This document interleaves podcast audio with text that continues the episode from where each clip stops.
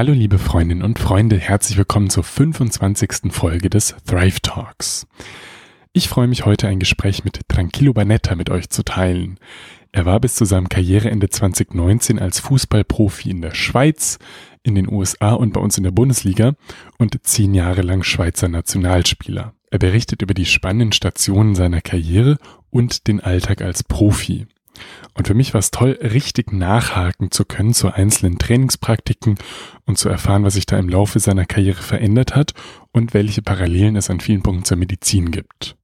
Freut euch auf ein schönes Gespräch mit dem wunderbaren Tranquillo Banetta.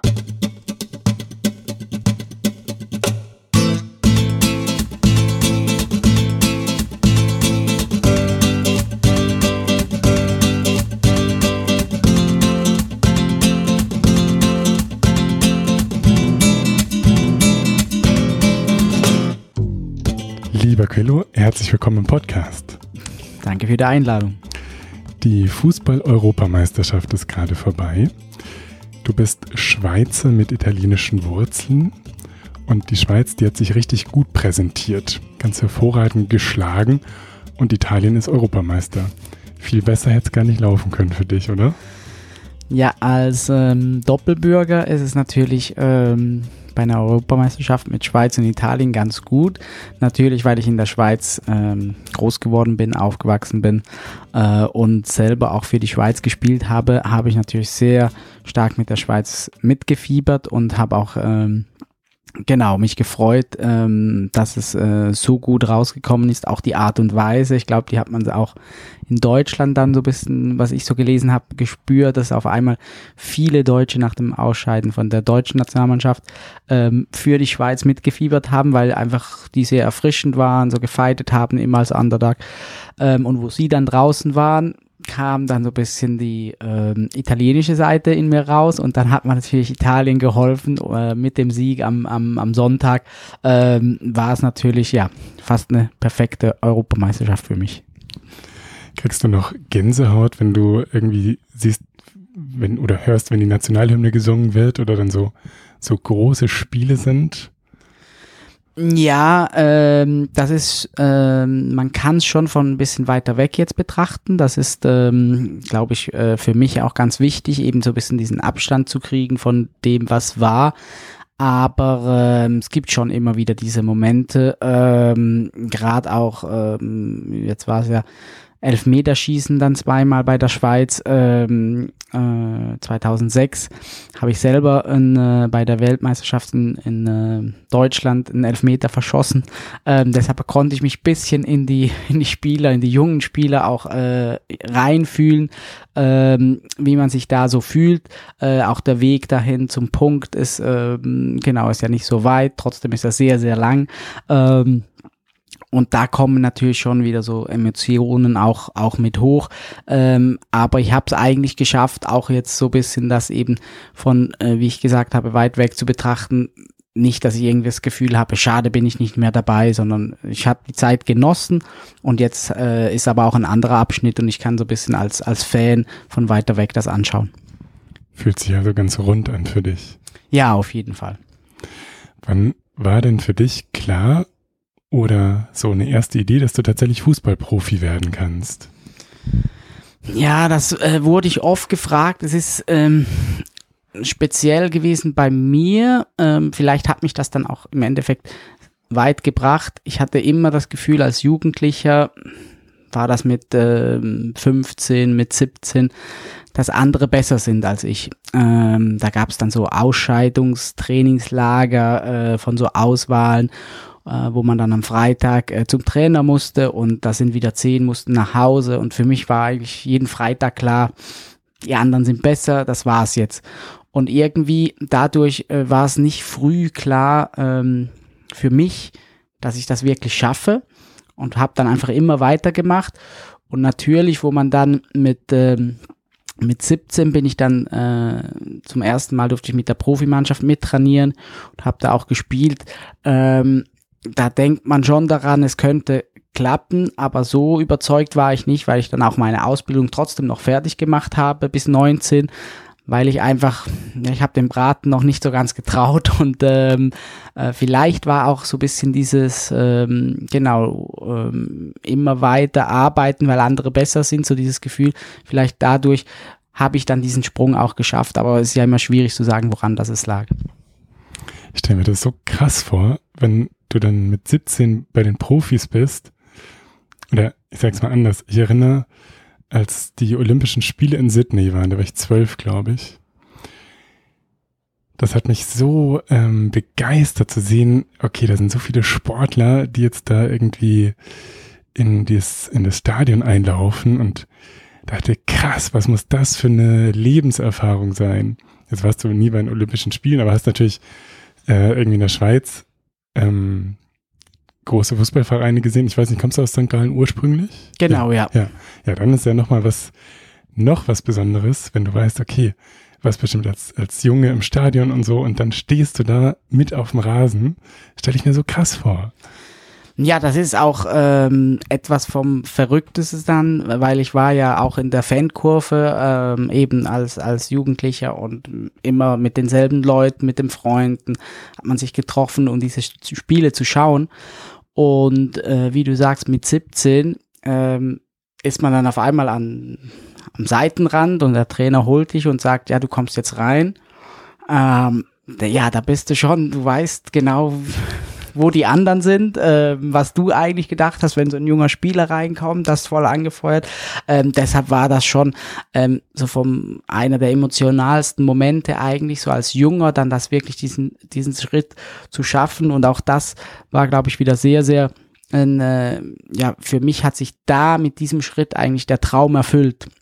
Ähm, der Traum war damals nicht irgendwie Bundesliga oder mal Nationalmannschaft, sondern das war mein Traum, bei diesen, äh, was ich immer selber als Kind geguckt habe, da zu spielen. Und das war, glaube ich, ähm, ja auch wieder sehr positiv für später, weil alles andere war noch wie Zugabe und da hatte ich nicht mehr so diesen Druck, weil den Druck da reinzukommen, das hatte ich irgendwie schon mit 17 dann geschafft. Aber ich krieg tatsächlich ein bisschen Gänsehaut, wenn du es erzählst, weil das für mich so, also so irgendwie als junger Mensch, wenn man dann Sport macht und sich so da reingeben kann. Ich habe früher so, also sehr viel Handball gespielt und kann das daher ein bisschen erahnen, so, wenn man, wenn man sich so da reingibt und so viel Power irgendwie in, in den Sport reinsteckt und dann merkt, wie man besser wird und äh, dann mit den Profis trainiert und dann so bei den Profis irgendwie schnuppert und merkt, okay, da, da bin ich irgendwie gut und da kann ich so meinen Platz in der Welt finden. Ähm, und das irgendwie was ist, was glaube ich echt ein Geschenk ist. Also wenn ich an meine Handballzeit zurückdenke, dann war das vielleicht die schönste Zeit in meinem Leben bis jetzt. Und eine, die ganz wie, also die wie so ein Fundament geschaffen hat. Und bei dir ist es anders, weil du natürlich dann Profi warst und eine ganz lange Karriere hattest. Aber es ist so eine, ich weiß nicht, wie es dir geht. Ich stelle mir vor, dass es einfach, hast du ja letztlich gesagt, das war, was dich berührt hat und äh, was dann schön war und alles andere war Zusatz oder Add-on. Aber es war ein langer Add-on. Also mit 17 hast du angefangen und bist dann mit 34, jetzt wollte ich sagen, in Rente gegangen, aber Frührente, ja. ja. Dein Karriereende war dann mit 34. Was, was waren denn da noch für Stationen? Also du hast in St. Gallen dann erst, ähm, also du, genau, bist du ins Profi-Fußballleben eingestiegen. Wo warst du denn dann noch überall? Genau, mit, äh, mit 17 habe ich dann zwei Jahre äh, für das äh, Profiteam von St. Gallen, von meinem Heimatverein gespielt. Das war eben speziell, weil ich natürlich auch die ganze Jugend da durchlaufen habe. Ähm, bin dann mit 19 äh, nach Deutschland gekommen, ähm, hat den Vertrag bei Bayer Leverkusen unterschrieben in der Bundesliga. Ähm, und ähm, damals war die Mannschaft aber sehr, sehr stark, ich sehr jung, deshalb haben die mich erstmal noch nach Hannover ausgeliehen, war ich ein Jahr in Hannover. Danach zurück zum Stammverein Leverkusen, habe dann sieben Jahre da gespielt, ähm, war dann ähm, drei Jahre bei Schalke 04 ähm, mit wieder einer Ausleihe bei Frankfurt. Also ich habe da ein paar Städte in Deutschland gesehen und nach ähm, Schalke habe ich dann ein äh, sehr spannendes Abenteuer gewagt in, äh, in die USA und war dann da in der Major League Soccer für ähm, Philadelphia Union tätig und das war auch ähm, sehr, sehr spannend.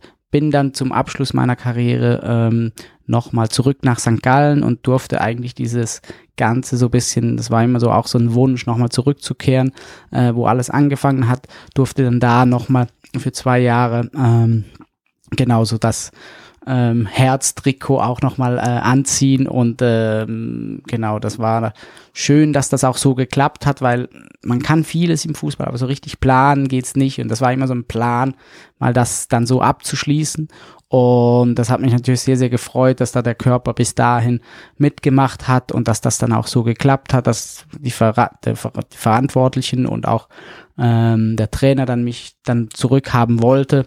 Und ähm, so hat das Ganze dann so ein, ein rundes Ende gefunden. In Philadelphia die Zeit war ja bestimmt eine interessante Kulturerfahrung, sage ich mal. Also wenn man europäischen oder deutschen, schweizerischen Fußball gewohnt ist und dann in die USA kommt, dann kenne ich jetzt den US-amerikanischen Fußball nicht so, aber war dabei ein paar Baseball und Basketball und äh, American Football spielen.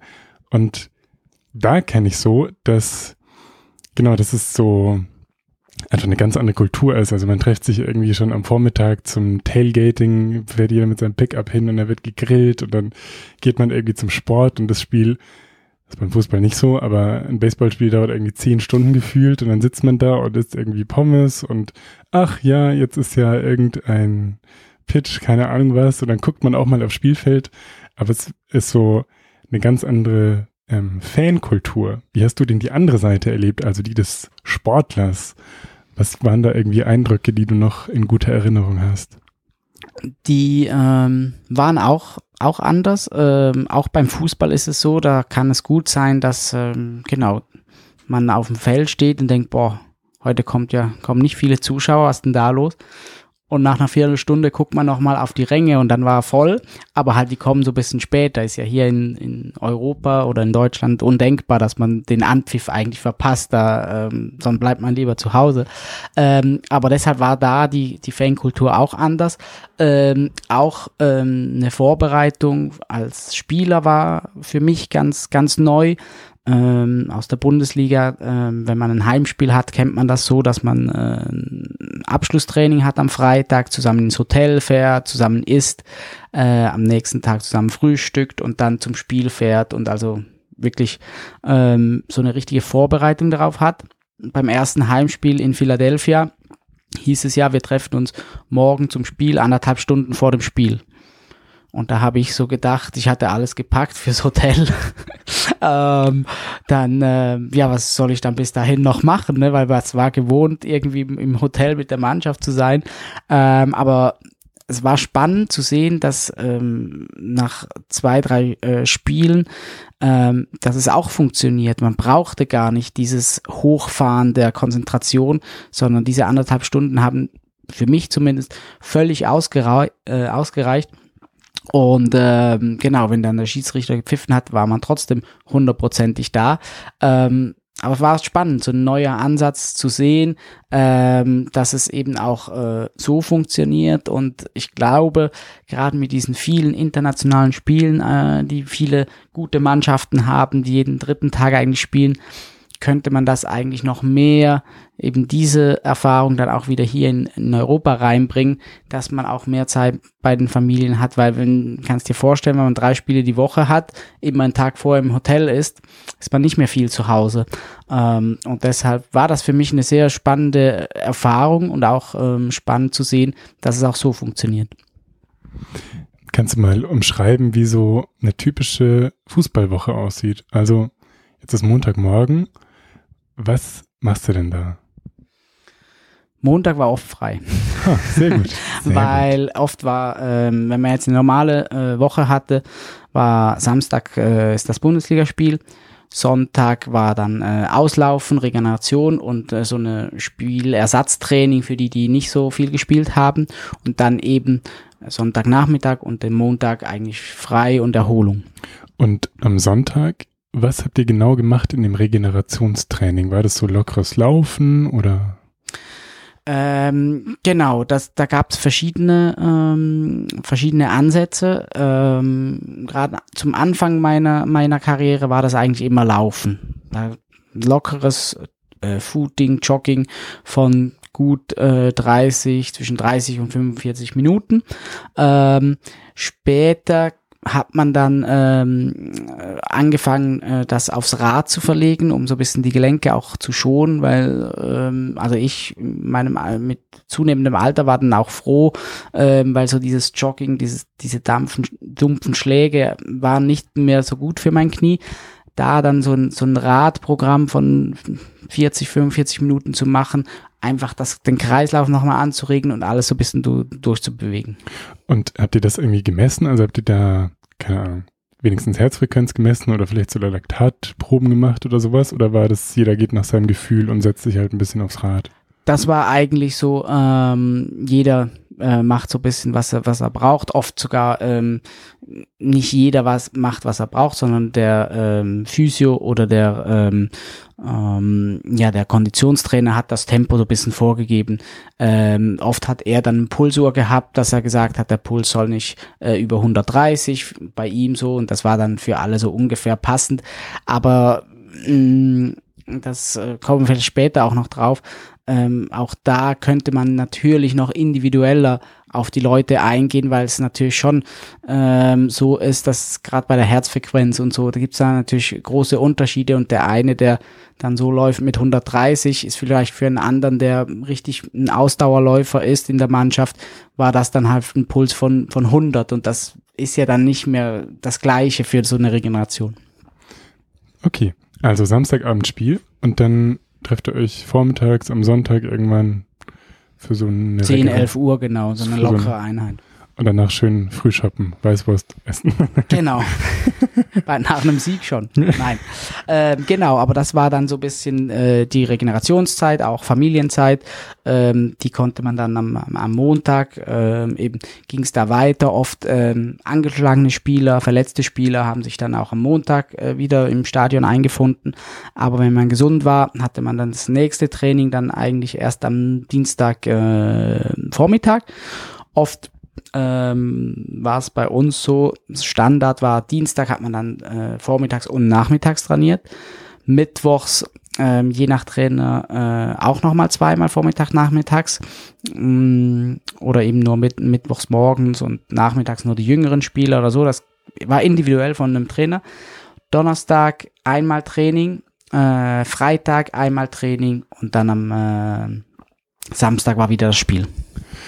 Und von Dienstag bis Freitag, wie sahen da die Trainingseinheiten genau aus? Das ist natürlich immer unterschiedlich und trainerabhängig Absolut, und aber, aber man Saisonphasenabhängig genau. und so, aber vielleicht kannst du so trotzdem umreißen, wie, wie sind so Trainingseinheiten aufgebaut? Wie lang dauern die? Wie sieht so ein Warm-up aus? Spielt ihr da auch? Ist da das Krafttraining integriert oder habt ihr dann einzelne Krafttraining-Session? Äh, inwiefern wird da individuell mit den Spielern gearbeitet? So einfach ein paar Aspekte, die, die dir wesentlich erscheinen.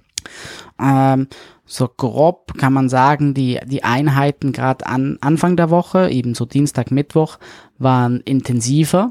Ähm, da hat man zwischen 90 und äh, zwei Stunden äh, vielleicht mal auf dem Platz gestanden. Ähm, je nach Trainer hat man ähm, das Krafttraining äh, manchmal fokussiert auf den Dienstag äh, Nachmittag gelegt, dass man da als wirklich äh, mit dabei äh, wirklich einen Kraftreiz gesetzt hat. Ähm, Mittwoch war oft sogar vielleicht so eine kleine Spieleinheit, wo man so ein Spiel simuliert. Sorry, dass ich dir ein bisschen ins Wort falle, aber jetzt, wo ich die Gelegenheit habe, möchte ich ganz genau nachfragen. Das Krafttraining, was habt ihr da gemacht? Seid ihr in den Kraftraum gegangen wahrscheinlich? Genau, wir haben äh, gerade in dem der Profibereich ist oft so, dass man den äh, Kraftraum integriert hat in die ähm, ja in die Trainings äh, äh Facilities, wo man dann ähm, ähm, genau eigentlich nur rüber muss. Oft hat man dann in, in Gruppen gearbeitet, dass man äh, in der Vorbereitung, bevor eine Saison angefangen hat, so gewisse Werte versucht hat rauszu finden, in welche Gruppe gehörst du. Da, ein, ein Torwart mit viel Sprungkraft hat natürlich eine andere, ähm, hat andere Beinmuskulatur als jetzt ein, ähm, genau, ein, Außenläufer, der eigentlich so ein Sprinter ist natürlich. Äh, und da hat man versucht, so, so bisschen Gruppen zu machen. Ähm, aber es war oft so, dass nicht jeder sein eigenes Gewicht hatte, sondern da war es dann eben so mit in einer Fünfergruppe und alle haben die gleichen ähm, Beinpressübungen gemacht, Squats gemacht mit den 60 Kilo, mit 70 Kilo. Ähm, deshalb sage ich, da wäre, glaube ich, schon noch mehr rauszuholen, wenn man da wirklich noch individueller auf den einzelnen Spieler eingeht und versucht da wirklich ähm, noch mehr sein optimales äh, Krafttraining, Gewicht da, da rauszufinden. Oft waren es vier Beinübungen, Wade, ähm, ja, ähm, Oberschenkel, ähm, dass man dann vielleicht noch fürs Gesäß was gemacht hat.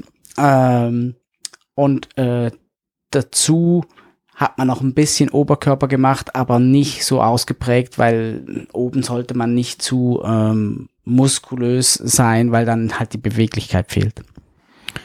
Und waren das eher so, wie sagt man, so Compound Movements, also irgendwie, dass man Kniebeugen macht mit Gewicht oder habt ihr viel an Geräten gemacht, also mit, mit freien Gewichten oder an Geräten? Und, und wie sahen diese Sets genau aus? Also wie viele Wiederholungen, wie viele Sets habt ihr gemacht? Habt ihr das bis zur Erschöpfung gemacht, dass man dann runterfällt und nicht mehr kann und vielleicht ohnmächtig wird? Oder würde mich freuen, wenn du einfach ein bisschen beschreibst, wie, wie sah das Krafttraining genau aus? Hat sich auch über die Jahre so ein bisschen verändert. Äh, früher waren es viel, ähm, sag ich jetzt mal eben 2004, wo es losging, bis so 2010 waren es viel an den Geräten. Da hat man den, ähm, ja, hat man noch nicht so viel Wert auf dieses Krafttraining gelegt. Ähm, da hat man den Spielern wie noch nicht zugemutet, dass man äh, mit Freihandeln arbeiten kann, weil das ja ein bisschen komplexer ist. Da muss, also man muss halt zwei, dreimal äh, eine Kniebeuge mit einer Langhaltung gemacht haben, ähm, dass man das nachher richtig ausführt für den Rücken, dass man äh, da nicht ins Hohlkreuz geht. Ähm, das wurde dann aber äh, eben später mehr gemacht, mit, mit eben mit Freihandeln, ähm, äh, wo man dann so Lounges gemacht hat und ähm, ähm, oft waren äh, die Sätze dann zwischen acht und zwölf ähm, und ähm, da hat man dann äh, meistens äh, drei Serien gemacht. Ähm, und sollte dann schon bei der dritten Serie, hat man das Gewicht schon so gewählt, dass man dann eben vielleicht noch so acht oder maximal zehn gemacht hat, sonst hätte man das Gewicht so ein bisschen hoch gemacht. Ähm, war aber nicht die totale Erschöpfung, weil es einfach, ähm, genau, halt auch in der Woche ja darum geht, eigentlich am Samstag wieder optimal da äh, spritzig zu sein. Und da hat man schon gemerkt, wenn man dann zu viel gemacht hat, dass einem da natürlich manchmal auch die Spritzigkeit fehlen kann. Aber da gab es auch wieder ganz verschiedene Ansätze. Wir hatten, an, ich hatte mal einen Konditionstrainer, der hatte die Philosophie, dass man da eben Maximalkraft macht, also wirklich so viel Gewicht nimmt, dass man äh, maximal fünf Wiederholungen machen kann. Dann war man aber natürlich total, total erschöpft und musste erstmal Mittwoch, Donnerstag wieder eigentlich so ein bisschen runterfahren. Und das war natürlich nicht unbedingt die Idee vom Trainer, der eigentlich äh, die Trainingsintensität Mittwoch noch mal richtig hochhauen wollte. Genau, es gibt verschiedene Ansätze. Ähm, da äh, bin ich, war ja immer nur die ausführende Kraft. Ähm, das ist für mich so schwierig zu sagen, was da jetzt mehr Sinn macht. Ähm, ähm, das äh, für mich war immer entscheidend, dass ich eben am Samstag viel oder meine beste Leistung abrufen konnte. Und ich habe dann Feedback gegeben, wenn ich äh, das Gefühl hatte, ich hatte immer noch Muskelkater vom Krafttraining, weil das, dann fühlte ich mich nicht wohl auf dem Platz. Das ist ja was, ohne dass ich irgendeine Ahnung von äh, Sportwissenschaft in dem Sinn hätte, was wo total viel Potenzial drin liegt und wo sich vermutlich, wie du es auch andeutest, viel getan hat in den letzten 17 oder 20 Jahren oder wie viel auch immer. Also wenn ich jetzt noch unabhängig von diesem Individualisierungsaspekt, den du auch schon angerissen hast, einfach überlege, wie viel Brainpower da reingehen muss, dass ich so eine Saison gut plane, in der Vorbereitungsphase irgendwie die Leute fit habe, zum Ende der Saison immer noch, aber dann irgendwie die Substanz halt ja insofern aufgebraucht sein darf, als dass dann bei den Spielen Top-Performance ist und das dann noch auf einer Mikroebene in den einzelnen Wochen mit Winterpause und sowas. Also es ist ja wirklich super vielschichtig. Es ist sehr, sehr äh, komplex und äh, für mich als Spieler war sehr, sehr spannend. Wir reden ja jetzt von einer, ähm, von einer normalen Woche. Ähm, die Vorbereitung auf so eine Saison geht zwischen vier bis acht Wochen, je nachdem.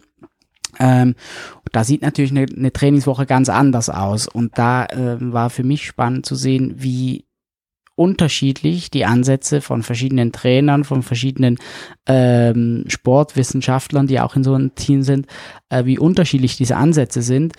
Da ging es von dreimal Training am Tag, also vor dem Frühstücken ein Lauf, ähm, dann Stabi-Übungen, äh, Platz, auf dem Platz dann Training, Nachmittag Kraft und so, dass man da eine ganze Woche lang dreimal am Tag trainiert hat. Ähm, Gab es diese Ansätze und dann hatte ich einen, äh, einen anderen Trainer, der auch sehr erfolgreich war, auch mit uns, der schon in der Vorbereitung so eine ähnliche Woche eigentlich gemacht hat wie später dann äh, in der Meisterschaft und wir als Spieler dann so fast gedacht haben, hm, reicht das für die Saison? Und er war so ein bisschen, hatte den Ansatz, über die Spiele holen wir uns die Kraft für später. Und war spannend zu sehen, dass beides erfolgreich sein konnte und ähm, wo ich selber so ein bisschen gedacht habe, also eine kleine Anekdote, dass ich, ich muss mehr machen, habe dann äh, ein Einzeltraining noch äh, organisiert mit einem Konditionstrainer. Dann hatten wir ein Freundschaftsspiel und ähm, habe dann nicht so abgeliefert, wie ich das sollte. Und ähm, der Trainer mir dann gesagt hat, ähm, bevor du noch Einzeltraining machst, sollte ich lieber die Leistung auf den Platz bringen, weil er ist verantwortlich für die, für die Trainingsplanung und das, was er macht, das reicht schon, muss nicht noch zusätzlich was machen. Ähm, natürlich hing das so ein bisschen zusammen, weil, weil es nicht so optimal lief bei dem Spiel, aber fand ich dann auch äh, äh, einfach spannend, weil ich eben von äh, anderen Trainern hatte, wir müssen in der Vorbereitung laufen und dies machen. Und deshalb war das sehr, sehr ähm, spannend zu sehen, dass einfach eben wie du sagst, ganz, ganz viele äh, Aspekte da reinzählen und auch jeder so ein bisschen einen anderen Ansatz hat. Und das ist ja heute, würde ich denken, durch die Daten, die man generieren kann, relativ leicht. Also ich sehe, du siehst, äh, trägst ein Fitbit oder Whoop, wie heißt das, Whoop-Strap oder so? Fitbit. Fitbit, ah, Fitbit ich, ich weiß nicht. Auf jeden Fall, ähm, genau, kann man ja sehr leicht äh, Daten generieren, die man einfach vor 20 Jahren noch nicht hatte, wo so eine Individualisierung zum einen viel einfacher ist und aber auch insgesamt man einfach mehr, mehr weiß. Also ähm, mehr aus diesen Datensätzen rausholen kann an, an ganz praktischen Implikationen für so eine Jahrestrainingsplanung oder so. Ja, total. Also äh, früher hieß es im Urlaub, ähm, geht viermal laufen und danach sehen wir uns wieder. Die Woche, oder? Genau, wenn jetzt hatten wir Urlaub und danach hieß es aber einfach, äh, damit ihr ein bisschen fi äh, fit bleibt, geht ihr äh, in diesen äh, zwei Wochen, die ihr Urlaub habt, gibt ihr äh, zwischen vier und sechs Mal geht ihr, geht ihr laufen wo es dann ein bisschen äh, fortgeschrittener wurde, hat jeder seine Uhr mitgekriegt, wo jede Trainingseinheit gespeichert wurde. Äh, da konnte man nicht kommen und sagen, ja, ich bin sechsmal gelaufen und man war nicht, sondern ähm, da wurde dann alles gespeichert. Es wurde dann mit äh, kam die nächste Generation Uhren, die gespeichert hat äh, und auch GPS. Also dann hat man auch gesehen, wo du gelaufen bist. Dass man das GPS bei dem Hund umbinden und einmal durch den Wald schmeißt. Genau, also da hat man auch viele äh, Stories gehört. Ähm, spannend war auch immer diejenigen, die die äh, gesagt haben, sie hätten alle Läufe gemacht, aber die Uhr leider vergessen war auch immer ein, ein sehr äh, beliebter, äh, eine beliebte Ausrede. Nee, aber einfach zum zeigen, das hat sich natürlich schon weiterentwickelt und ähm, es, weil halt alle Mannschaften wissen taktisch, wie was funktioniert, muss man an jedem kleinen Rädchen schrauben und eben gerade ähm, äh, da ist schon auch noch Potenzial mit ähm, halt eben noch mehr aus jedem Einzelnen rauszukitzeln, äh, noch mehr Leistung rauszukitzeln. Ich gehe nochmal zurück zu unserem Dienstagmorgen. Da hast du gesagt, Dienstag war häufig so ein Krafttrainingstag. Wie habt ihr euch denn warm gemacht? Wir haben beim Handball immer Fußball gespielt. Habt ihr dann Handball gespielt? Gab's auch. Handball mit Kopfballtoren. Äh, genau, wir haben, äh, da gibt's ganz unterschiedliche äh, Sachen. Das Wichtige war auch immer, ähm, das so ein bisschen zu variieren, ähm, weil so eine gute Stimmung in der, in der Mannschaft natürlich auch wichtig ist. Ähm, es gab das klassisch, klassische Aufwärmen, was man auch so vorm Spiel kennt, dass man eine Zweierreihe macht, so ein bisschen Armkreisen, äh, genau, Anfersen, so Geschichten. Ähm, es gab eben dieses Spielerische, ähm, dass man da, ähm, dass man Fangspiel hat, äh, äh, äh, dass es in die Richtung geht. Ähm, und ich glaube, wichtig war eben so leicht anzuschwitzen. Ähm, es kam gar nicht so groß drauf an, ähm, genau was es ist, sondern für mich war immer sehr schön, wenn es Spaß gemacht hat, ähm, dass man da ein bisschen mit den, den, den äh, Kumpels lachen konnte. Ähm, dann hat das oft schon gereicht. Meistens kam noch dann eben sagen wir, wenn wir Handball gespielt haben, haben wir kurz Handball gespielt, nach zwei, drei Minuten wurde unterbrochen, kurze Dehnpause, so ein bisschen andehnen, äh, dann nochmal, dann so ein bisschen mobilisieren und dann, ähm, ich würde sagen, das waren so zwischen, immer so zwischen 10 und 15 Minuten, wo man sowas gemacht hat, bevor dann eigentlich das, ähm, das Training dann begonnen hat. Okay, dann haben wir jetzt Aufwärmen, Krafttraining. Was waren dann weitere Inhalte in diesen Trainingseinheiten von Dienstag bis Freitag? Taktisch wurde natürlich schon viel gearbeitet. Das heißt, ähm, der Trainer hat ja sein System, das er spielen möchte. Sind das vier Verteidiger, sind das drei Verteidiger? Wo möchte man angreifen? Möchte man das ganz vorne äh, ein Pressing aufsetzen? Möchte man eher lieber so ein Mittelfeldpressing haben oder sogar, wenn man gegen einen ganz starken Gegner spielt, vielleicht sogar wirklich so ein bisschen um den eigenen 16er rum? Ähm, da ähm, hat man dann ähm, genau auch so ein bisschen geguckt, wer ist der Gegner am Samstag. Ähm, wenn man jetzt gegen Bayern München gespielt hat, wusste man, man kann da nicht vorne draufgehen und pressen, weil sonst, ähm, genau, scheppert's ein paar Mal hinten, ähm, sondern da musste man so bisschen tiefer stehen und äh, seine Chance so bisschen im Konter suchen. Ähm, das wurde so bisschen besprochen. Was ich noch ver vergessen habe zu sagen, oft, bevor man raus ist, ähm, das war dann vielleicht Dienstag oder spätestens Mittwoch, hat man oft auch noch eine Videosequenz gemacht. Da hat man eben den Gegner schon mal studiert, so ein bisschen geguckt, wie hat er die letzten Wochen gespielt, was spielen die für ein System. Einfach auch, um die einzelnen Spieler so ein bisschen darauf vorzubereiten, ähm, wer da kommt obwohl es, ähm, wenn man schon ein bisschen dann dabei war, äh, ja selten so eine totale Überraschung war, aber trotzdem, ähm, manchmal hat eine Mannschaft einen neuen Trainer, eine bisschen andere Philosophie, da hat man das im Videostudium dann auch noch ähm, angeschaut zusammen. Okay, Taktiktraining, was noch? Ähm, beim ähm, eben Taktiktraining äh, ist oft natürlich so ein bisschen dieses ähm, gegeneinander spielen, 10 gegen 10 auch. Ähm, da hat man oft natürlich auch die Standards mit eingebaut, weil ähm, genau ähm, statistisch gesehen ja sehr, sehr viele Tore auch über die Standards fallen, über Eckbälle, Freistöße. Ähm, da hat man dann das manchmal mit eingebaut oder das war dann eine einzelne Trainingseinheit, wenn ein Trainer mehr drauf Wert gelegt hat, ähm, dass man da dann wirklich äh, mit allen zusammen hat so verschiedene Varianten versucht hat äh, auszuarbeiten, obwohl ich sagen muss, in den, der langen Karriere, die ich hatte, da nicht so viele Trainer wirklich so viel Wert drauf gelegt haben, wo ich das Gefühl habe, da wäre auch wieder noch, noch mehr rauszuholen. Ähm, neben den, den, den Standards ähm, waren Abschlüsse, ähm, dass man manchmal auch so ein bisschen die Abwehr und die Offensivkräfte getrennt hat, dass die Offensivkräfte irgendwelche Flanken, Abschlüsse fürs Tor gemacht haben ähm, und die Defensiven haben vielleicht ähm, genau versucht, da eben die Abstimmung zwischen den einzelnen äh, Spielern da bisschen besser äh, rauszufinden. Und eben zu den Abschlüssen geh gehörten dann oft auch äh, äh, gegen Ende des Trainings so Torschüsse, wo man wirklich einfach versucht hat, Tore zu machen, ähm, weil halt genau auch jedes Tor, das man eigentlich im, im Training gemacht hat, hat einem ein gutes Gefühl gegeben und das hat man so versucht, so viele Tore auch wie möglich zu machen, damit man ähm, dieses gute Gefühl auch ähm, mit in die Partie nimmt. Okay. Gibt's noch irgendwelche wesentlichen Inhalte, die so unter der Woche dann bei euch auf der Agenda standen?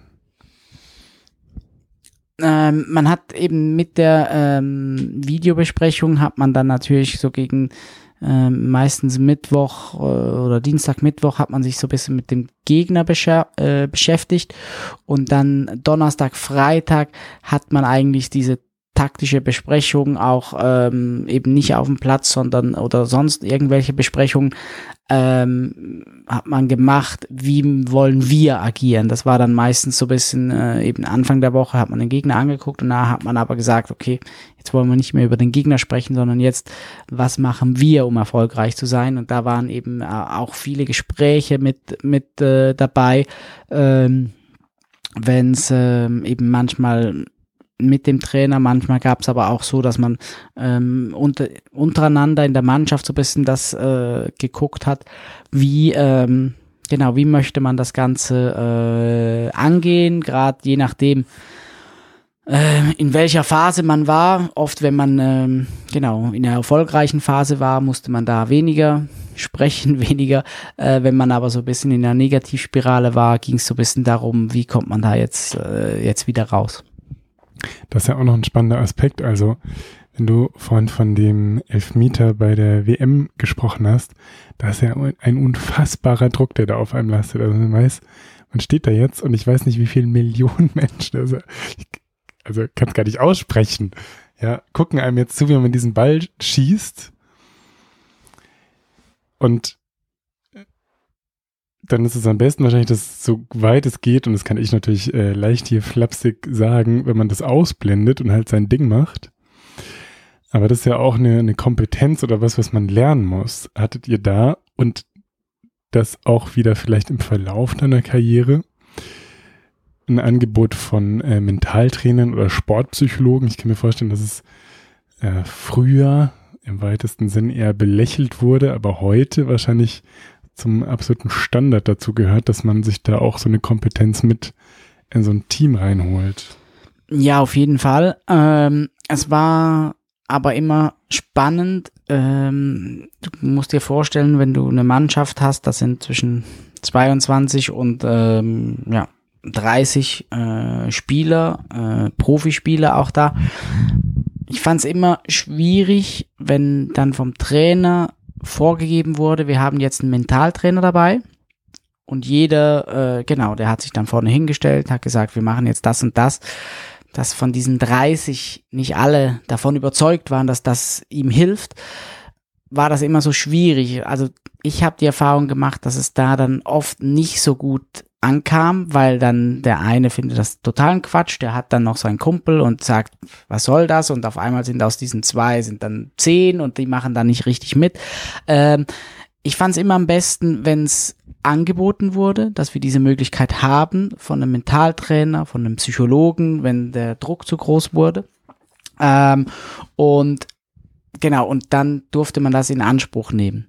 Da hast du aber dann auch wieder diejenigen natürlich, die dann das nicht machen, aber in der Gruppe mitmachen würden. Deshalb, ich finde das sehr, sehr schwierig, wie, ich mache mir ja auch manchmal Gedanken, wie kann man das am besten eigentlich in so eine Truppe reinbringen. Ich kann nur erzählen, wo äh, wir in der äh, Jugendnationalmannschaft waren, mit 17 hatten wir so einen Mentaltrainer wir wollten alle Profis werden, wir haben alles aufgesaugt, haben total mitgemacht mit, mit dem äh, Mentaltrainer. Da haben wir aber ähm, Bretter mit der Faust zerschlagen, wir sind über Kohle gelaufen. Wenn ich mir vorstelle, dass man das später mit einem Profi macht, ähm, die machen dann nicht mit. Ähm, deshalb ist das sehr, sehr ein schwieriger Punkt, wie geht man das am, am, am besten an. Ich glaube, wenn der Trainer das vorlebt und sagt, ich habe das auch gebraucht, um, um hier oder braucht das, um hier vor euch zu stehen, dann könnte man, könnte das, glaube ich, funktionieren. weil es natürlich schon ein, ein, ein, wichtiger Punkt ist. Der Druck ist enorm. Man muss jede Woche wieder, wieder abliefern. Und das ist ja dann auch, ähm, man geht einfach davon aus, dass ein junger Athlet, ein junger Sportler das aushalten kann. Es gibt ja jetzt auch Diskussionen, glaube ich, bei beim Tennis war da jetzt gerade was wegen zu hohem Druck und andere sagen dann, ja, was soll der Druck sein? Du hast alles und, und, aber es ist enormen Druck, diese Leistung zu bringen. Und äh, ich glaube, da ist schon auch eben noch Möglichkeit nach oben, dass man das ähm, eben drüber, noch mehr drüber spricht, dass das auch ein enormer Druck ist, eben so einen Elfmeter zu schießen. Ähm, und ähm, genau, weil ähm, wenn man verschießt, ist man ganz klar der Buhmann für, für die ganze Nation. Und ähm, das weiß man auch. Und deshalb gibt es da schon ähm, ja, Potenzial und da muss man, ähm, genau, von, glaube ich, jeder Sportler sollte von sich aus da die Hilfe suchen, nicht das Gefühl haben, hm, bei mir stimmt was nicht, weil ich das brauche, sondern da ist eben auch wieder ein Rädchen, wo ich dran drehen kann, um noch besser zu werden, dass ich äh, immer, wenn es zählt, meine Höchstleistung abrufen kann.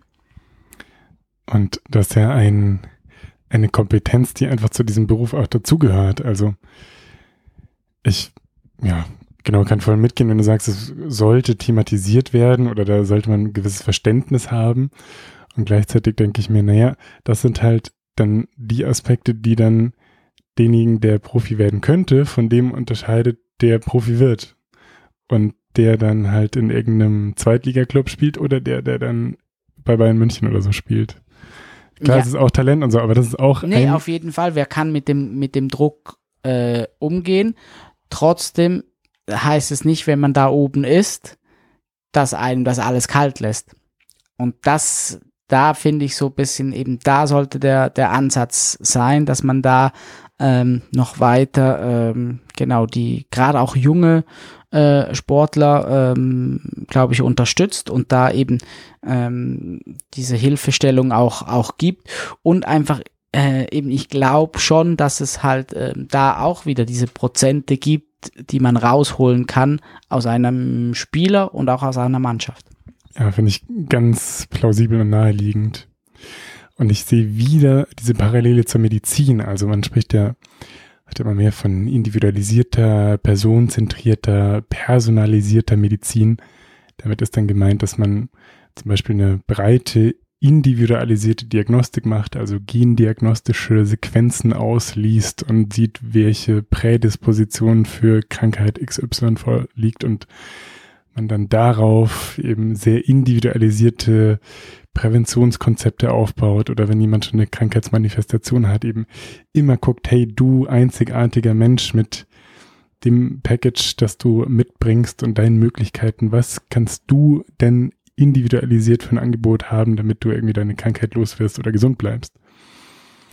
Und jetzt haben wir es eben schon ein paar Mal angerissen und deswegen wiederhole ich mich jetzt leider, aber auch da ist ja im Profisport wieder die Parallele dazu, wenn du sagst, da kommt irgend so ein Chakawaka-Trainer und der haut ein paar Karatebretter mit uns durch.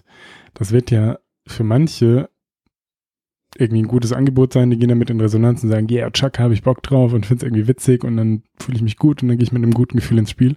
Und andere finden es total albern. Und da, genau, ist ja auch letztlich wieder wie in der, in der psychotherapeutischen psychiatrisch-psychosomatischen Medizin auch die Frage, wie kann ich dann wieder ein individualisiertes Angebot schaffen, das auch ein bisschen weggeht von so äh, Frames, also man macht dann tiefenpsychologische Verfahren oder Verhaltenstherapie, sondern wie kann eine Beziehung entstehen zu jemandem, der dann Profisportler ist, zu jemandem, der eben ja im weitesten Sinne so ein Angebot macht, das dann stimmig ist für denjenigen.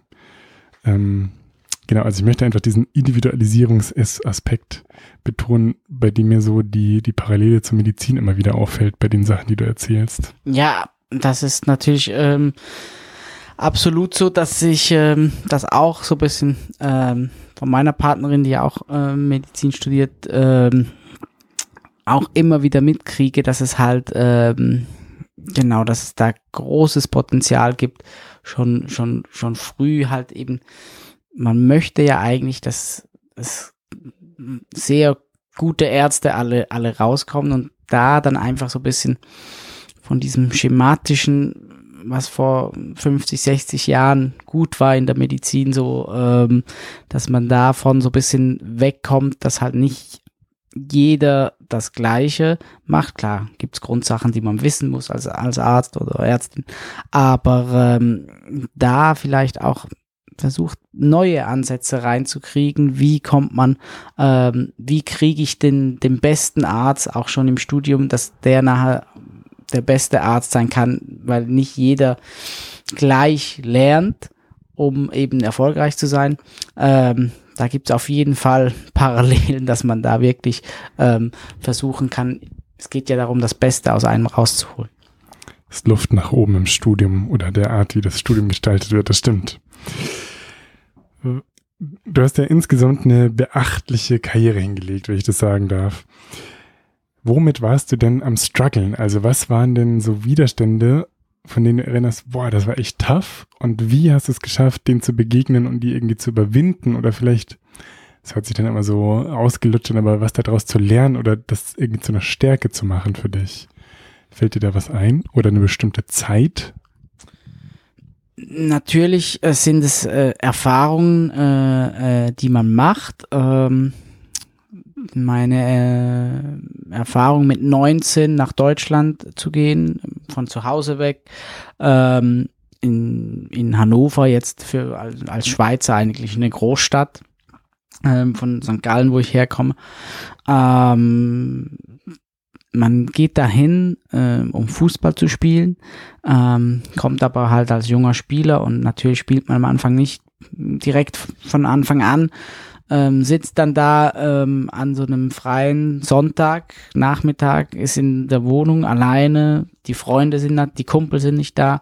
Äh, man möchte eigentlich drüber sprechen, wie sauer das man ist, dass man am Tag vorher nicht gespielt hat. Da fängt man schon mal an zu grübeln, ist das das Richtige, ist das wirklich das, was ich, äh, was ich will? Ähm, oder war das so ein bisschen eine Illusion, dieses Fußball-Profi-Sein? Ähm, da ähm, hilft es natürlich oder hat mir mein, natürlich mein Umfeld geholfen, wenn man dann äh, mit den Eltern, Bruder, äh, Freunde auch so spricht, äh, immer mal wieder Besuch hat. Ähm, zu sagen, ja, da muss man jetzt auch mal durchbeißen, ähm, kommen auch andere Zeiten, dranbleiben.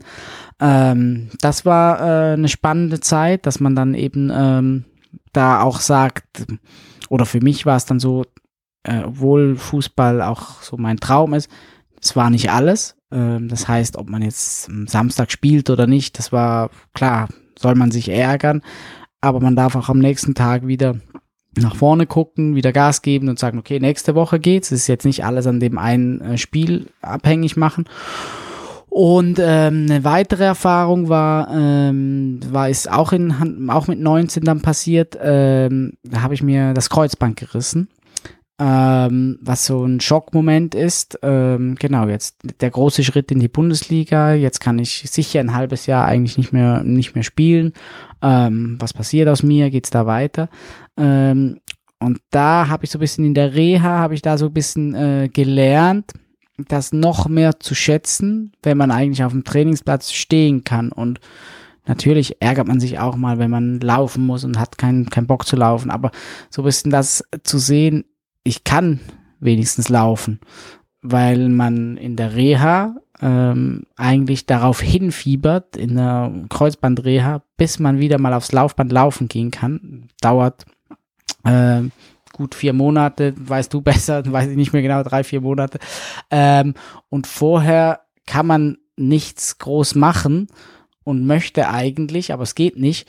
Ähm, so, das war auch so ein Wendepunkt, dass ich versucht habe später, wenn ich mal so ein kleines Tief hatte, ähm, da ähm, daran zu denken, dass es mit einem Schlag, bei mir war es ein Foul, wo ich dann ähm, verletzt war, ähm, dass ich da mit einem äh, Schlag alles vorbei sein kann. Deshalb äh, genieße eigentlich jede Minute, die du auf dem Platz stehen kannst zum Trainieren oder auch im Kraftraum oder so, äh, weil der Körper es zulässt. Es geht so schnell, dass das vorbei ist. Das ist ja was, was für so viele Bereiche des Lebens gilt und was auch ein bisschen ja, eine, eine ausgetretene, ausgetretener Slogan vielleicht ist, aber der so wahr ist. Und der gar nicht so leicht umzusetzen ist, aber wenn ich mir denke, na, ich habe jetzt auch Gedanken irgendwie, ja, man möchte dann Facharzt und dann bin ich irgendwann da und dann hier und pff, aber einfach zu leben, ah, oder zu überlegen, krass, also ich kann jetzt in die Klinik tigern und da kann ich irgendwie Visite machen und das ist was, wo ich im Studium so hingefiebert habe, dass ich dann selber so diese Arbeit machen kann. Und das ist total schön, auch wenn eben draußen rum total viel nervt und so. Ähm, ja, ist eine gute Erinnerung, wie, wie schnell es vorbei sein kann vielleicht. Oder ist es im Sport noch, noch, äh, ja, näher oder, oder einem mehr vor Augen, weil man es im Umfeld häufig sieht, dass da niemand verletzt ist. Wie, wie ist es denn? Ich, ich frage mich manchmal, wenn ich sehe, dass so Profis sich zum Beispiel ins Kreuzband ähm, reißen und die dann teilweise nach ja, vier, fünf Monaten schon wieder auf dem Platz stehen und, und spielen. Also klar, nicht immer, manchmal dauert es ein bisschen länger, aber häufig ist es auf jeden Fall deutlich kürzer als so ein Otto-Normalsterblicher da bräuchte. Und das wird ja maßgeblich daran liegen, dass es einfach eine super gute Betreuung gibt. Also die Leute nicht dann irgendwie zehn Physio-Einheiten verschrieben kriegen, sondern die werden operiert und zack, am nächsten Tag sind die in der Reha und kriegen den ganzen Tag Bespaßung, sage ich mal. Ja, das es heißt, geht ja schon los mit, wann du operiert wirst. Also als Normalsterblicher hast du Knieschmerz oder passiert was. Oft dauert es mal, bis du das Knie zeigen kannst. Ähm, dann nachher musst du warten, bis du einen OP-Termin kriegst. Und das ging, also ich habe mir Samstagabend in Israel das Kreuzband gerissen und vor Dienstagmorgen operiert. Also das ähm, in Deutschland. Also das zeigt einfach halt, äh, wir bin dann normal noch zurückgeflogen, aber dann äh, zu einem Spezialisten von äh, vom Verein aus und die haben, du hast ja auch freie Arztwahl, ähm, von da dann nach ähm, Bad Griesbach war das, glaube ich, äh, zu einem Spezialisten und der hat mich dann operiert. Also es geht natürlich enorm schnell und eben dann, wie du sagst, nach der Operation auch wieder, dann hat man direkt da natürlich ähm, beste Betreuung. Erstmal vielleicht eine Woche noch äh, stationär und dann nachher ähm, wieder in beim Verein, wo man dann halt nicht ähm, wo man diese 10, 15 Physiothermine am Tag fast hat, übertrieben gesagt. Ähm, und ähm, genau, dazu kommt natürlich noch, dass der, der, habe ich gemerkt, bei mir war es mit, mit 19, junger Körper, sehr, sehr sportlich, sehr durchtrainiert, ähm, dass, dass da die Regeneration und mit der Wundheilung und alles natürlich auch nochmal besser läuft, als wenn man sonst nicht so sportlich ist. Und gleichzeitig ist natürlich trotzdem auch ein riesiger Druck da, irgendwie vielleicht schneller wieder bereit zu sein, als man es eigentlich ist. Ähm, kannst du da noch was zu sagen? Also ist dein Eindruck oder aus deiner persönlichen Erfahrung, ist auch eine persönliche Frage, kannst, mu muss natürlich nichts sagen, aber ähm, dann würde ich denken, dass die Leute teilweise auch deswegen so schnell wieder auf dem Platz stehen, weil sie eigentlich zu früh wieder auf dem Platz stehen.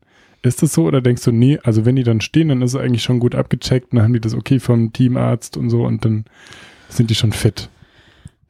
Mm, das okay vom Teamarzt ähm, hast du hast du schon, aber der sieht ja auch nicht in dich rein. Also ähm, ich hatte das Glück jetzt in ähm, in Hannover mit 19 damals äh, Ärzte und Physioteam um mich zu, herum zu haben, die gesagt haben, egal was kommt, wir machen das, äh, wir, wir äh, schicken dich eigentlich nach sechs Monaten zurück, weil diese sechs Monate brauchst du eigentlich. Das ist so der Richtwert eigentlich.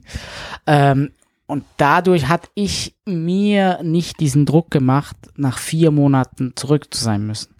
Wenn das jetzt vor einer Weltmeisterschaft oder so gewesen wäre, hätte ich, kann ich mir vorstellen, auch nach vier Monaten gesagt, wir können es ein bisschen forcieren, es tut eigentlich nicht mehr weh, wir können da ein bisschen mehr Krafttraining machen, habe ich mehr Stabilität und dann, dann geht das.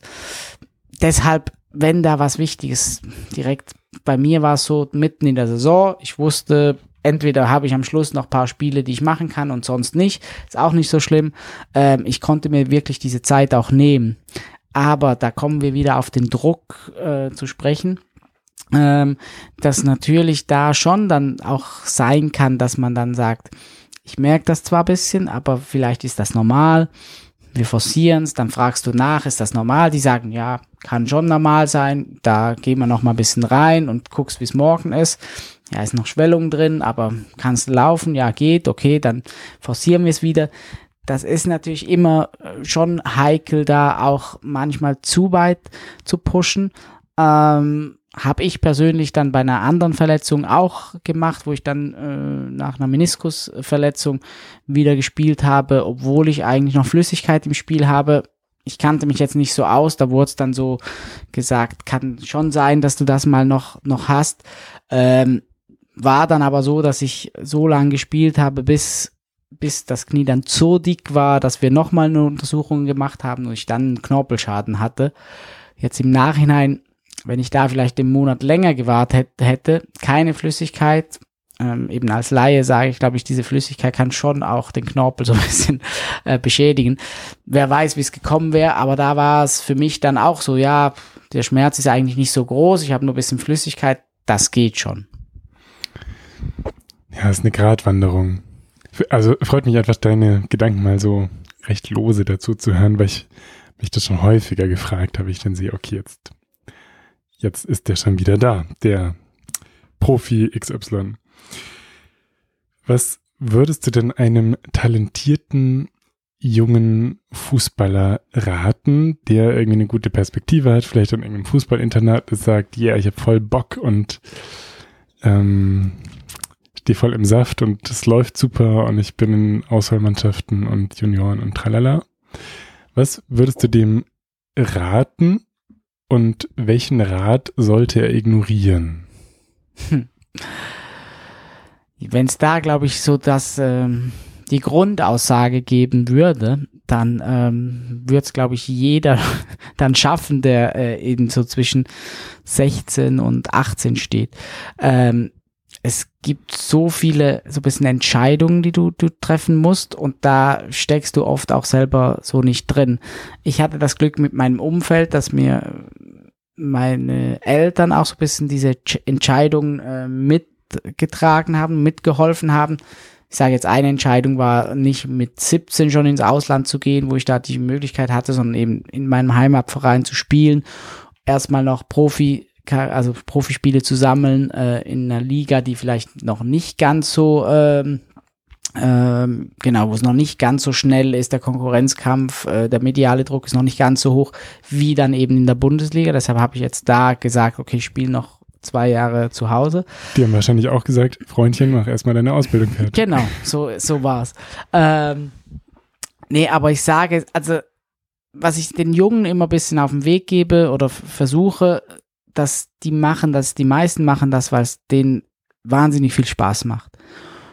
Und die sollten, man sollte versuchen, diesen Spaß immer so ein bisschen beizubehalten im Forderungen. Natürlich wird der, der, der Druck wird größer und man hat ähm, größeren Konkurrenzkampf, ähm, eben weil es um, um mehr geht. So, wer schafft's, wer nicht.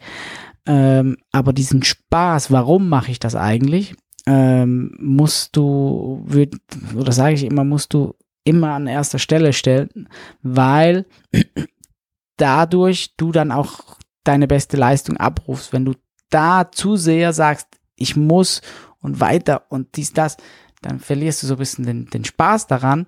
Und dann ist genau der umgekehrte Effekt, dass du dann äh, eben nicht mehr deine optimale Leistung abrufst. Deshalb, auch wenn es manchmal schwierig ist, stell, stell dieses Fußballkicken auf dem Schulhof immer wieder vorne dran, auch wenn es um, um mehr geht. Und dann eben die anderen Sachen. Ähm, nicht zu früh einem Berater, den du nicht kennst, irgendwas, äh, die erzählen dir immer ganz, ganz viele schöne Sachen. Ähm, eben auch finanziell schon früh. Ich meine, wenn als 16-Jähriger einer kommt und sagt, komm, ich kann dich da hinbringen, verdienst du deine 2000 Euro ja, mit 16 hört sich das natürlich super an. Aber wenn man es später schafft, kann man diese 2000 Euro auch immer noch reinholen. Deshalb, da würde ich immer so ein bisschen vorsichtig sein, zu früh irgendwelche ähm, äh, Deals einzugehen, sondern bleib deinem Weg treu, was du eben mit deinem Umfeld und mit deinen Trainern vielleicht so ein bisschen für dich im Kopf hast und dann, klar, irgendwann musst du einen Schritt machen und da ja, musst du einfach auf dein Herz hören, was hast du für ein Gefühl bei dem Verein, bei dem Verein. Ähm, und eben da geht's darum, dann so gut es geht, die richtige Entscheidung zu treffen. Man kann es ja nicht durchkalkulieren von vorne bis hinten. Also es gehört immer Glück dazu, Glück, dass man sich nicht verletzt, wo wir gerade drüber gesprochen haben, dass man irgendwie zur richtigen Zeit am richtigen Ort ist, dass man die richtigen Leute hat, die einen fördern und so, aber es ist ja trotzdem spannend zu überlegen, was du irgendwie deinem 17-jährigen Ich irgendwie so mit auf den Weg gehen, geben würdest und genau das äh, finde ich einen schönen Gedanken zu sagen, hey, überleg dir, wofür du das machst, also was macht dir Freude am Fußball und das ist das, was dann äh, was zählt und was dich weiterzieht, wahrscheinlich, wenn du dann irgendwann absolut ja die Möglichkeit hast, richtig äh, das zu deinem Beruf zu machen. Mm. Ich würde gerne noch ein bisschen über so Fußball unter Gesundheitsaspekten sprechen. Wir haben das ja letztlich jetzt schon äh, punktuell immer wieder gemacht. Aber ein Punkt, den wir noch nicht angerissen haben, ist zum Beispiel Ernährung. Ich habe irgendwann mal so eine Doku über Jürgen Klopp gesehen, wie er da in Liverpool jetzt ist und dass er da irgendeine Sterneköchin hat und eine Ökotropholo, also eine äh, Ernährungswissenschaftlerin und, und, und, und da super viel Wert drauf legt und ähm, das so richtig, also der hat sich ein ganzes Ernährungsteam in Liverpool zusammengeholt. Was kannst du denn aus deinem Erfahrungsschatz zum Thema Ernährung sagen und auch wieder dazu, wie sich das vielleicht verändert hat im Laufe deiner Karriere? Ja, das hast du absolut recht, dass da vor 25 Jahren nicht so viel Wert darauf gelegt wurde. Man hat äh, gewusst, äh, man braucht Kohlenhydrate und man wusste, in Spaghetti sind Kohlenhydrate und deshalb gab es immer Spaghetti. das war also ein bisschen der Stand. Ähm, genau, da hätte man auch, wäre man nie drauf gekommen, irgendwie äh, über Ernährung noch mehr nachzudenken. Ähm, das hat sich dann in den Jahren äh, natürlich verändert, äh, wo man äh, gemerkt hat, dass ähm, nicht nur in Spaghetti Kohlenhydrate sind, sondern auch anderen, dann, dass es eben auch viele Alternativen gibt, die der Körper noch besser ähm, eigentlich, ähm, genau, noch äh, besser in Energie umwandeln kann als eben äh, die schlechten Kohlenhydrate, sage ich jetzt mal. Ähm, und das hat sich ähm, schon äh, entwickelt und eben auch, dass dieses diese gesunde Ernährung ähm, nicht äh, schlecht sein muss. Deshalb ähm, eben auch mit Sterneköchen ähm, so bisschen, ähm, sage ich jetzt mal, den Profis zu zeigen. Ähm, das ist nicht irgendwie einer vom Land, der nur äh, grünes Zeug, sondern man kann richtig leckeres Essen machen ähm, und trotzdem auf die Ernährung, Ernährung achten. Und ähm, da sind wir wieder bei dem Punkt, noch mehr aus jedem Einzelnen rauszuholen, Verletzungen vorzubeugen, ähm, weil ähm, genau, was bei uns, was von Anfang an eigentlich so ein bisschen Thema war, ist natürlich Gewicht, das Gewicht zu halten, also nicht übergewichtig zu sein. Ähm, aber wenn man das eingehalten hat, konnte man eigentlich so ein bisschen ja, essen, was man wollte früher. Habt ihr Empfehlungen zu Nahrungsergänzungsmitteln bekommen? Ähm, haben wir auch.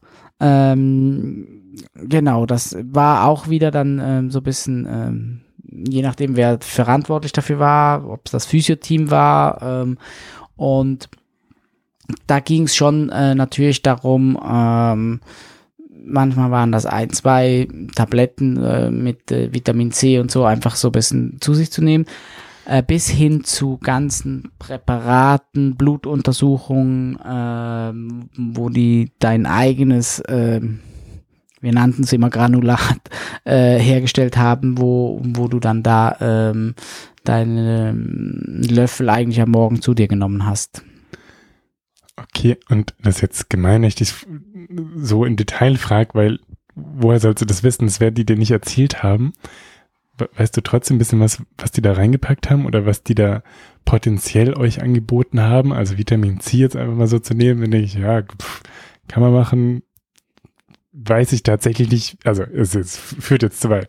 Okay? Ich, ich muss auch sagen, ich, mir war das auch ähm, eben zu viel, weil ich da, ich habe eigentlich Wert darauf gelegt, mich einigermaßen äh, gesund zu ernähren.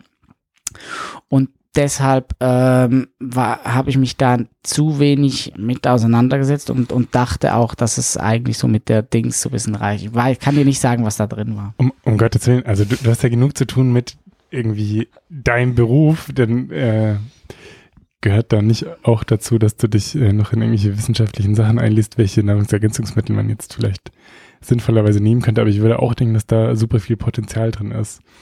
Ich, ich belasse es mal dabei, wenn euch nur irgendein Granulat da an, angereichert äh, und hingestellt wurde. Ähm, Gab es denn bei euch so dezidierte Verletzungsprophylaxe? Also habt ihr da gezielt irgendwas gemacht oder war das so ein bisschen integriert und man hat halt ein bisschen Stabilisation gemacht und dann gingen alle davon aus, das reicht?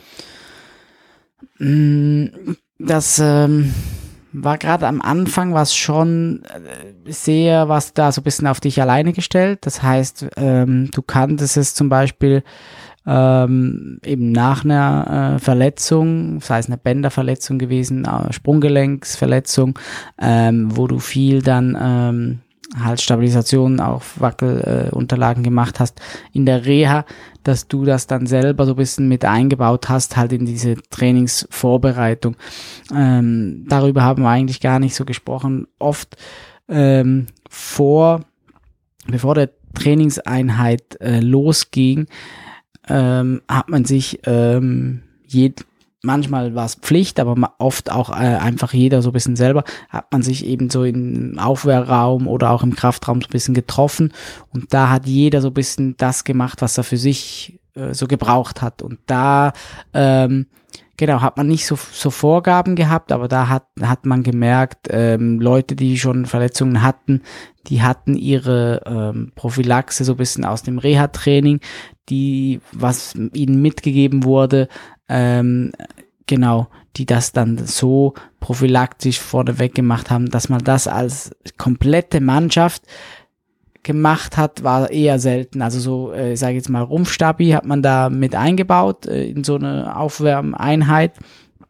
Aber ähm, das andere, da war man so ein bisschen auf sich alleine gestellt oder eben man hat so ein bisschen seine eigenen Erfahrungen gemacht, was tut mir gut, auch gerade vor dem Training äh, zu machen, brauche ich da ein Theraband für irgendwelche Übungen oder ähm, eben äh, will ich sogar noch mal kurz, weil ich das in der Reha gemacht habe, an eine Maschine irgendwie so ein bisschen äh, den Tonus aufbauen. Ähm, das hat aber jeder so ein bisschen individuell gemacht. Ich finde es so spannend und ohne dass ich eben so irgendeinen Plan von Fußball hätte, oder Trainingswissenschaften, denke ich, da ist so viel Potenzial drin, weil ich eben immer die Parallele zur Medizin sehe. Also die Medizin wird sich zwangsläufig perspektivisch dahin verändern müssen, dass sie eben in eine Gesundheitsförderung reingeht, in dem Sinn, dass Krankheit vermieden wird und äh, sozusagen Gesundheitspotenzial ausgeschöpft wird. Und so finde ich es so interessant von dir zu hören, wie du eben deine, deine Fußballkarriere erlebt hast, weil ich da auch denke, das wird sich immer mehr in, und tut es wahrscheinlich auch. Also wenn man jetzt zu großen Clubs guckt, bin ich mir sicher, dass die all diese, die wir so äh, ein bisschen hypothetisiert haben, ja, dass die viel Datenauswertung machen, dass die dann ganz individualisiertes Training machen, dass die Verletzungsprophylaxe machen, dass die äh, individualisiertes Mentaltrainingsangebot reinholen und sowas, dass die das alles machen. Ähm, und das ist natürlich total sinnig und, und naheliegend, ja, weil, weil da so viel ähm, Potenzial drin liegt. Ja, auf, auf jeden Fall. Und ähm, man muss sich vorstellen, ich weiß nicht, wie viel braucht man vielleicht täglich, müsste man da vielleicht als Mannschaft nochmal zehn Minuten rein investieren.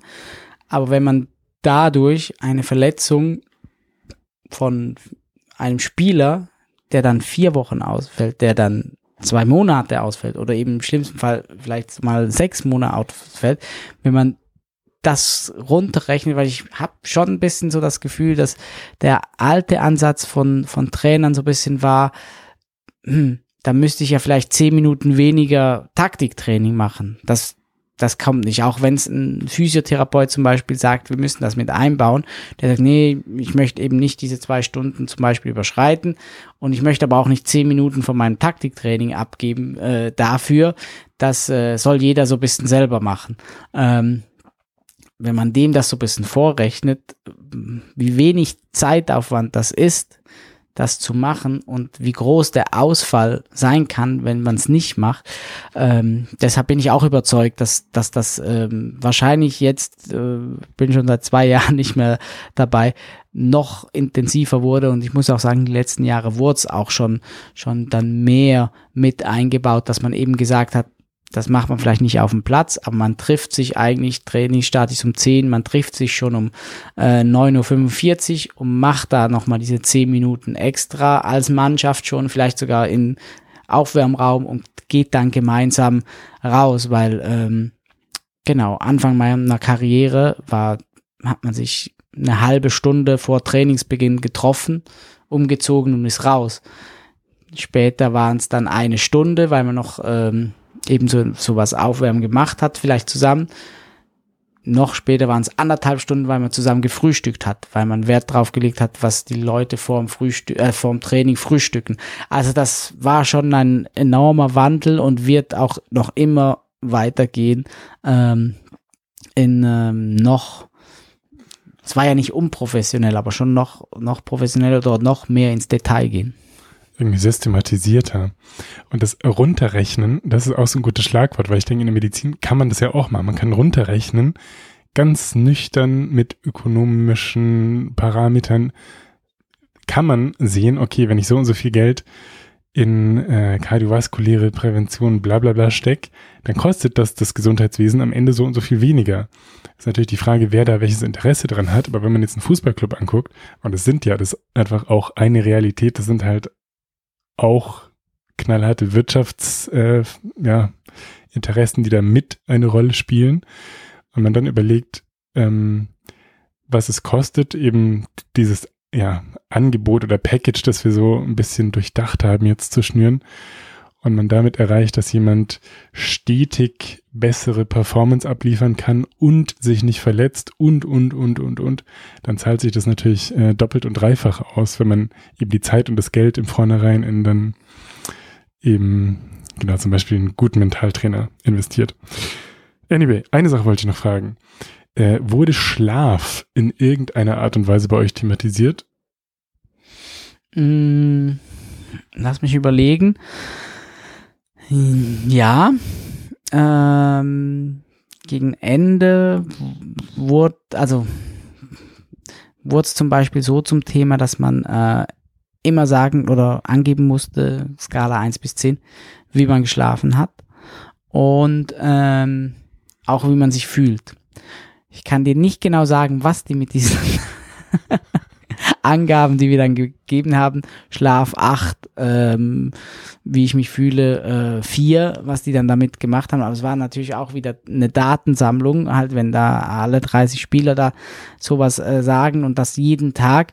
Ähm, aber es wurde nie ähm, so thematisiert, dass, dass man darauf eingegangen ist, eigentlich, ähm, genau, ähm, ist, hast du guten Schlaf, äh, wann gehst du schlafen, äh, außer einer kam halt morgen mit, mit Augenringen, dann wurde schon mal geguckt, ähm, wie es wie es äh, da bei dem zu Hause so ein bisschen ausschaut, aber es war eigentlich nie so ein, ein großes Thema. Okay, sehr gut. Mm. Ja, dann würde ich sagen, haben wir jetzt eigentlich einen schönen Bogen über deine Karriere so gemacht. Jetzt bist du seit zwei Jahren raus und stell mir vor, dass auch, also du wirkst super entspannt und zufrieden und hast zwei hervorragende, wunderbare Kids und eine tolle Frau an deiner Seite. Aber das stelle ich mir auch gar nicht so einfach vor, weil der Fußball so lebensbestimmend ist und so, ich habe vorhin gesagt, bist in Rente gegangen, äh, scherzhaft. Wenn jemand tatsächlich mit 65 irgendwie seinen Beruf aufgibt, dann ist es ja da häufig auch so, dass man wie einen Identitätsverlust auf eine Art ja, erlebt. Also da sind die, die sozialen Strukturen ändern sich total. Man hat ganz andere Zeit, ja, Räume oder, oder Beschäftigungszeit für Sachen, die man vorher nicht gemacht hat. viel, also es ist einfach ein riesiger Umbruch. Ähm, und das scheint dir super gut gelungen zu sein. Ich hoffe, ich darf das so sagen. Also du strahlst zumindest. Ähm, das ist und, nett, danke. Und ich weiß, ähm, jetzt nicht nur aus dem Fußball, sondern äh, aus dem Handball, aber überhaupt so ähm, glaub oder also ist ein Erfahrungswert und ich bin mir sicher, man kann das quantifizieren, dass viele Profis, die ihre Karriere beenden, äh, eben so eine Identitätskrise haben und dann auch wirklich am struggeln sind und irgendwie übergewichtig sind und genau einfach ja ein bisschen, also sich, sich schwer tun. Was würdest du denn sagen, wäre da was, was dir so ein bisschen klugscheißerisch raushauen kannst, was dir geholfen hat, dass diesen äh, Transit so anscheinend ganz gut zu deichseln? Ähm, ich glaube, für mich war es ein, äh, ein sehr von Vorteil, dass ich diesen Punkt selber bestimmen konnte, wann Schluss ist. Das heißt, ich glaube, ich könnte mir vorstellen, wenn dir der Körper zum Beispiel sagt, ähm, du willst noch, aber der Körper sagt, es geht nicht mehr, dass du da schon ein bisschen ins äh, Grübeln kommen kannst und, und so dein Kopf eigentlich noch weitermachen möchte. Bei mir war es so ein Prozess und ich, äh, mein Körper hat mir so Zeichen gegeben, dass es äh, langsam aber sicher nicht mehr weitergeht mit dem Knie. Und für mich war das aber auch im Kopf ähm, eigentlich genau klar. Jetzt ähm, in diesem Sommer 2019 war das jetzt ist Schluss. Was mir natürlich enorm geholfen hat, das ähm, kann man dann so nicht planen, ähm, war ähm, äh, die Kids, die ich zu Hause habe, ähm, dass man dann äh, natürlich einen geregelten Tagesablauf hat. Ich kann mir vorstellen, ohne Kinder aufhören Fußball zu spielen, dass man dann schon, ähm, wenn es nicht so daran kommt, ob man jetzt um neun aufsteht, um zehn oder um elf, dass man da irgendwann so bis zwölf so ein bisschen im Bett liegt und wer nicht so richtig gebraucht, so diese Phase haben kann. Und die ist halt bei mir komplett weggefallen, weil zwischen 5.30 Uhr und 6 Uhr der Kleine kam ähm, und ähm, ich gebraucht wurde und er mir dann so ein bisschen den Tag, ich konnte den Tag selber gestalten, aber immer er hat so ein bisschen vorgegeben. Und ähm, ich glaube, als so als Tipp für jemanden, das ähm, eben so einfach so eine gewisse Struktur in den Tag reinbringen und dann darf es auch so eine Phase geben, wo du ähm, so ein bisschen überlegst, was, was soll ich machen. Das heißt nicht, dass du dann direkt schon ähm, irgendwie in eine Depressionsphase reinkommst, sondern lass es einfach mal sein. Genieß auch mal, dass du ähm, nicht, dass dein äh, Leben nicht nach einem Plan läuft. Ich habe eigentlich die ganze Karriere durch. Guckt man auf den Plan, wann ist morgen Training, wann ist das Frühstück, wann haben wir gemeinsames Mittagessen, wann muss ich wieder da sein, was, wann ist das Spiel. Es ist alles immer vortaktiert und das ist eigentlich ähm, sehr, sehr ein Freiheitsgefühl, jetzt einfach mal nicht auf den Plan gucken zu müssen, was morgen ist, sondern du kannst den Plan selber schreiben. Ähm, und deshalb würde ich eher so versuchen, das Positive da rauszunehmen. Ähm, und äh, aber es, ich kenne das von Freunden, äh, Bekannten, die da auch äh, Probleme haben. Ähm, wie, wie geht's weiter? Weil es ist noch sehr, sehr früh, deshalb können wir drüber ähm, äh, Witze machen mit, mit äh, Pensionierung und so, aber es, du hast ja eigentlich, das war ein Abschnitt und jetzt geht's noch äh, eine ganz, ganz lange Zeit weiter und ähm, genau, da hilft mir halt dieses ähm, zu gebraucht werden sehr, sehr viel und alles andere, wie es dann weitergeht, ähm, wird sich dann zeigen. Und das ist ja auch ein super intensiver Beruf. Also klar gibt's andere intensive oder ja, Berufe, die so zu einer Lebensaufgabe werden, aber es ist ja nicht so, dass du irgendwie ja, klassisch 9 to 5 halt irgendwo hindackelst und dann gehst du wieder nach Hause, sondern das ist ja wirklich Lebensinhalt und du äh, ziehst um für deinen Beruf, du, also du, alles ist da darauf ausgerichtet, da irgendwie gut zu sein und, und deine Ziele zu erreichen und dann ist es ja total nachvollziehbar, dass es so eine Herausforderung ist, diese, diesen Übergang hinzukriegen, weil Altersteilzeit Fußballer, das ist schwierig. Definitiv, ja. Äh, Gibt es denn was, auf das du dich freust? Irgendwelche Projekte, die du so in ferner Zukunft anvisierst, wo du Bock hast, dich einzubringen? Ähm, ich bin in der Schweiz, während meiner aktiven Karriere war ich ähm, schon Botschafter von den äh, Special Olympics Schweiz. Das sind ähm, genau äh, Sportler mit einer geistigen Einschränkung. Und ähm, das hat mir wahnsinnig viel Spaß gemacht, obwohl das nur wenige Anlässe waren, wo ich dabei sein konnte. Aber ähm, mit solchen Sportlern ähm, genau Zeit zu verbringen und Sachen zu machen. Und da ist es so ein bisschen, dass wir ähm, äh, da schon so ein bisschen geplant, geplant ist übertrieben, aber darüber gesprochen haben, dass ich mich da auch mehr noch einbringen könnte, als nur Botschafter zu sein. Ähm, das heißt, ähm, genau, in welcher Form auch immer, ob das nur an äh, groß an, an, an Anlässen ist, Großanlässen, wo man dann auch Teil der Delegation ist oder ob es äh, da Aufgaben gibt, wo man vielleicht auch in St. Gallen bei mir zu Hause ähm, versuchen kann, ähm, diese Sportler noch mehr zu integrieren. Die haben sehr gute Möglichkeiten jetzt schon, dass man dann ähm, zum Beispiel im Fußball eine eigene Fußballmannschaft hat. Dass die aber eine Fußballmannschaft vom FC St. Gallen sind ein Teil davon. Das muss eigentlich das Ziel sein und das in jeder Sportart. Nicht, dass die nur für sich alleine sind, sondern die haben dann die gleiche Ausrüstung, die gleichen Trainingsmöglichkeiten.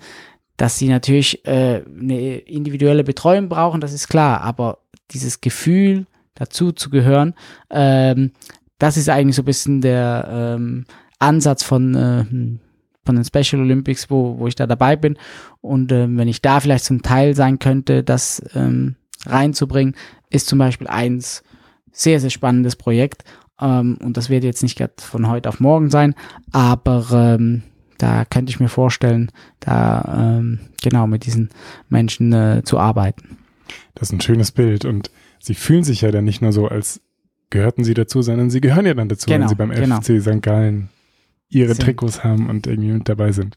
Cool, er hört sich nach einem äh, spannenden Feld an und ich hoffe, dass du da einen guten Platz findest. Ich weiß, jetzt bist du, wie du sagst, 5.30 Uhr, der äh, Familienwecker klingelt.